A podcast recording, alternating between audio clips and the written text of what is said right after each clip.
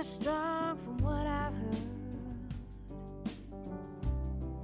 It'll whisk you down the stream, but I never seem to have the time. So my toes just touch the water, my toes just touch the water.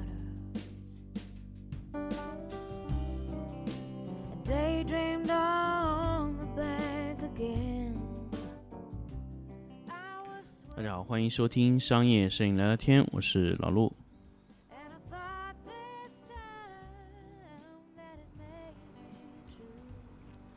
欢迎大家收听新的一期商业摄影聊聊天的粉丝抢先听节目。那么上一期呢，其实我们跟大家分享了一款 Spotlight 的一个聚光灯，包括它为什么呃这个东西会在未来有更大的东西，虚拟光源的概念是什么？所以我们通过 Spotlight 直接引进了一个虚拟光源的概概念。那么如果你没有听清楚的，回到上一期，我们就可以直接让你了解非常透彻的虚拟光源点。那么接着上一期的话题，我们来聊一聊十五度的聚光灯为什么要加蜂巢。这个也是低斗先生他那个展展会上面去展示的。那个时候我记得是二零一七年，那个时候我还真的没有特别特别搞懂为什么聚光灯上要加蜂巢，所以那年我就问了一个现场的一个工作人员，那当时低度先生已经回去了，我问了现场一个工作人员，他没有回答特别好。我说：“你的聚光灯现在通过这个透镜以后是八度了，但是你的蜂巢呢，我看上去像二三十度的，为什么要加蜂巢？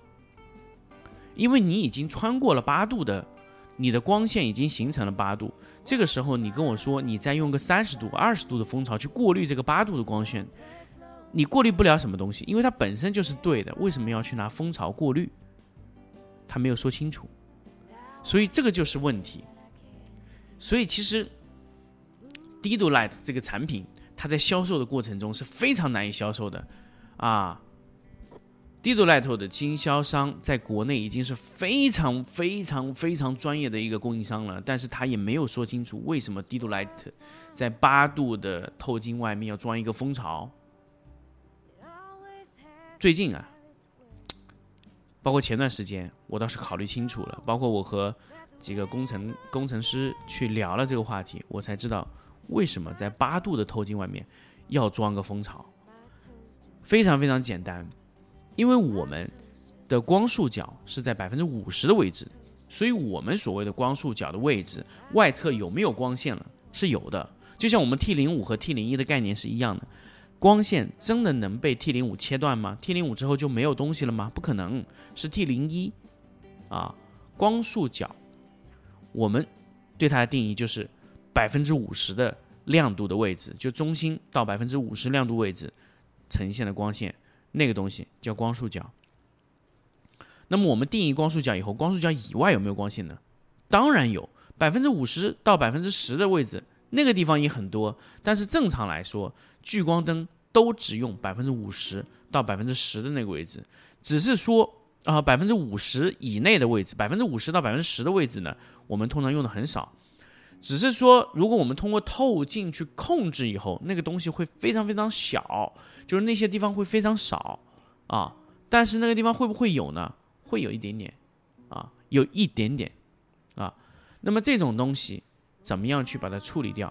因为为什么？因为你在把透镜做到小于十五度的时候，你会发现，你不管怎么样做，它的五十五度的光，十五度以内，比如说十度、八度、六度这样的光圈，你这个透镜不加蜂巢，它就明显会有衍射两侧。衍射怎么造成呢？就是这个光场角和光光束角之间的造成的情况。那么这两个中间的情况造成这里有许多的杂光。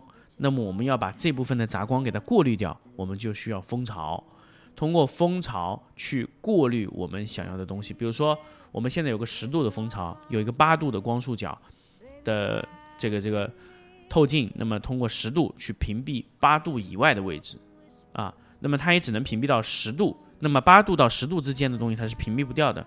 为什么呢？因为十度的蜂巢是现在你能买到做的最密的蜂巢没有了，没有，只有做到十度。那么十度的蜂巢以后呢？啊，那你基本上都被纠正了这个光束角的东西，而且它不对对本身纠正的光是没有什么影响，但是光束角以外的东西都被清理干净了。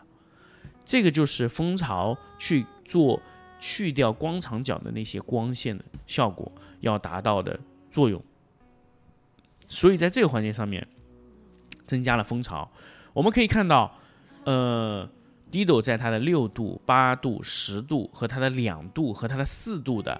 那些光束灯上面全部加了蜂巢，目的就是屏蔽掉那个以外的光线啊。那么两度的，由于它做的比较好，所以它基本上就用了一个比较比较大孔的，可能在二三十度左右的蜂巢把它屏蔽干净了。那么如果没有蜂巢，它能不能工作？也能，也能。但是如果你想要屏蔽的特别特别干净，那你就可以使用那个蜂巢。